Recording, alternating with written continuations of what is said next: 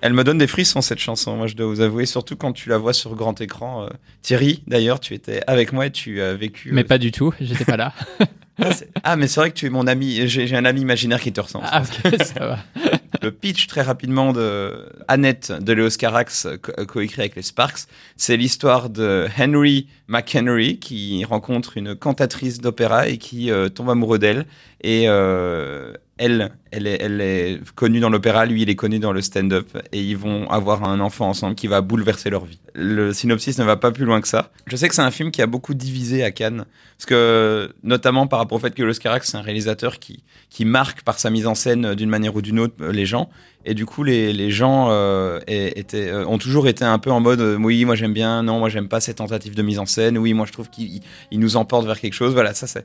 Il a déjà toujours un peu divisé, mais alors là maintenant, Annette a encore plus divisé parce que c'est pas juste un film de Los Carax. Il y en a beaucoup qui sont fans de Los Carax, mais qui n'ont pas aimé le film parce que c'est aussi un peu un film des Sparks, vu que ça a été écrit par eux et que le film est accessoirement musical.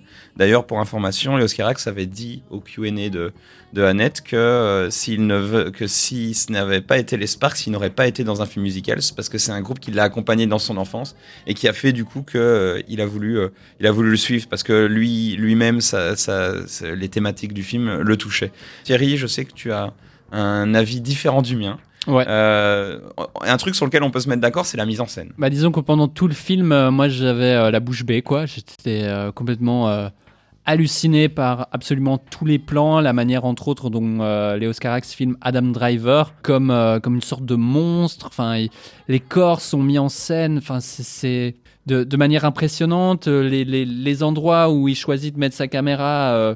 Euh, sont toujours surprenants mais jamais gratuits. Et bien sûr, bon, ben, comme souvent les personnages se mettent soudainement à chanter des chansons, des chansons assez répétitives dans leur, euh, dans leur structure, qui reprennent souvent le, le thème musical du film, mais euh, des, des, chansons qui ressemblent presque à des dialogues en fait.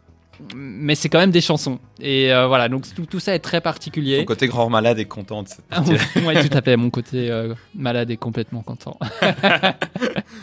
et grand. Ouais. Comme Adam Driver. Oh là là. Tout à fait. tout à fait. Euh, sinon, enfin voilà, tout le monde, euh, tout le monde est à fond dedans. Euh, il y a parfois un côté un peu carton-pâte complètement assumé. C'est c'est très particulier.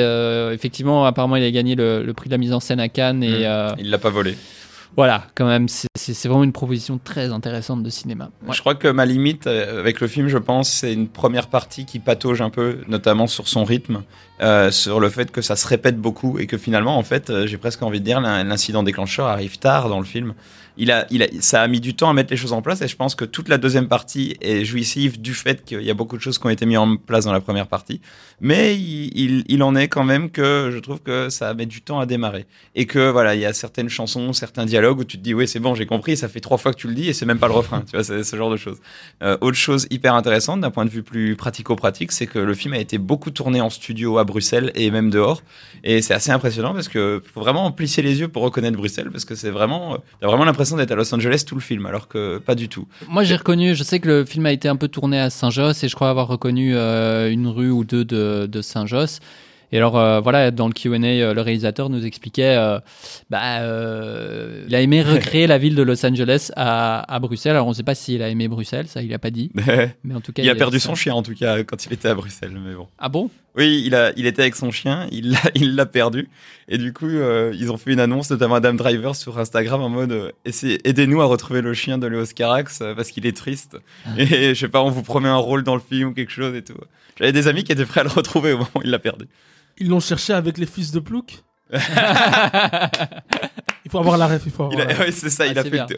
il a fait le tour. à Bruxelles aussi, qu'on voit très bien dans Fils de Plouc. J'ai reconnu la salle de Flaget, moi, à un moment dans le film. Ah oui, et tu, et tu me l'as dit, et ça m'a fait très plaisir parce que je l'aurais jamais reconnue. Alors qu'elle est très reconnaissable. J'étais tellement dans le film que. Ah, ça t'a pas sorti? Ça t'a... Non, non, mais moi j'étais, j'étais content de. Ah, eh, c'est Flaget. Ah, vous avez reconnu Flaget là Lui, il a reconnu oh. Flaget. Ouais, il, tourne dans la salle de Flaget. Regarde, c'est Flaget. Que j'ai dit d'ailleurs au réalisateur à la fin. Vous savez que c'est Flaget Oui, c'est vrai. il a... Et c'est tout. Ouais, c'est tout je me suis vraiment dit, mais comment il arrive à convaincre Il a mis 9 ans, je crois, à convaincre ses producteurs. Et quand tu vois comment il est très calme avec une petite voix, tu te dis, ouais, ça a dû mettre 9 ans hein, le temps qu'il explique son film. Parce qu'il était vraiment tout calme comme ça. Et je me rappelle, les gens posaient des questions, euh, euh, pas toutes bonnes, hein, d'ailleurs, je me rappelle. Il y a des gens qui me disaient Oui, alors j'ai vu ça dans votre film. Et lui, il répondait systématiquement d'un Non. non, il répondait Ah bon? Et puis parfois, il répond, quand on lui posait une question Hé, vous avez voulu redire ça? Non. vous l'avez peut-être vu, mais euh, ouais. Oui, c'est ça. Oui, il n'était pas, euh, il était pas dans la défensive non plus, mais tu vois qu'il était vraiment en mode aussi. Tant mieux pour toi si tu as vu ça. Ouais, c'est ça, exactement. Et à la fin, on lui dit Est-ce que vous êtes content de votre film? Et là, il a fait oui. Oui, c'est vrai, c'est vrai. Et tout le monde a applaudi, c'était magnifique, franchement. Est-ce que tu vas donner une chance à Annette? Parce que je sais que t'es pas fan de Léo Carax, euh, Robert. Non, parce que j'ai vu qu'un seul film de Léo Carax, un film des années 80 qui s'appelle. Euh, j'ai oublié même le titre. Tu m'as dit Mauvais sang, non? Ouais, voilà. J'allais dire, il y a sang, euh, le mot sang dans, enfin, dans le titre. Ouais, ouais, j'avais vu ce film il y a, il y a, quelques années et ça m'avait endormi. Est-ce que Denis Lavant était dans ce film? Juste de Juliette Binoche. eh bien, oui, ils y sont tous les deux avec Michel Piccoli qui lui-même joue aussi dans les. J'ai l'impression c'est vraiment l'acteur euh, que tu vois dans tous les films. Hein.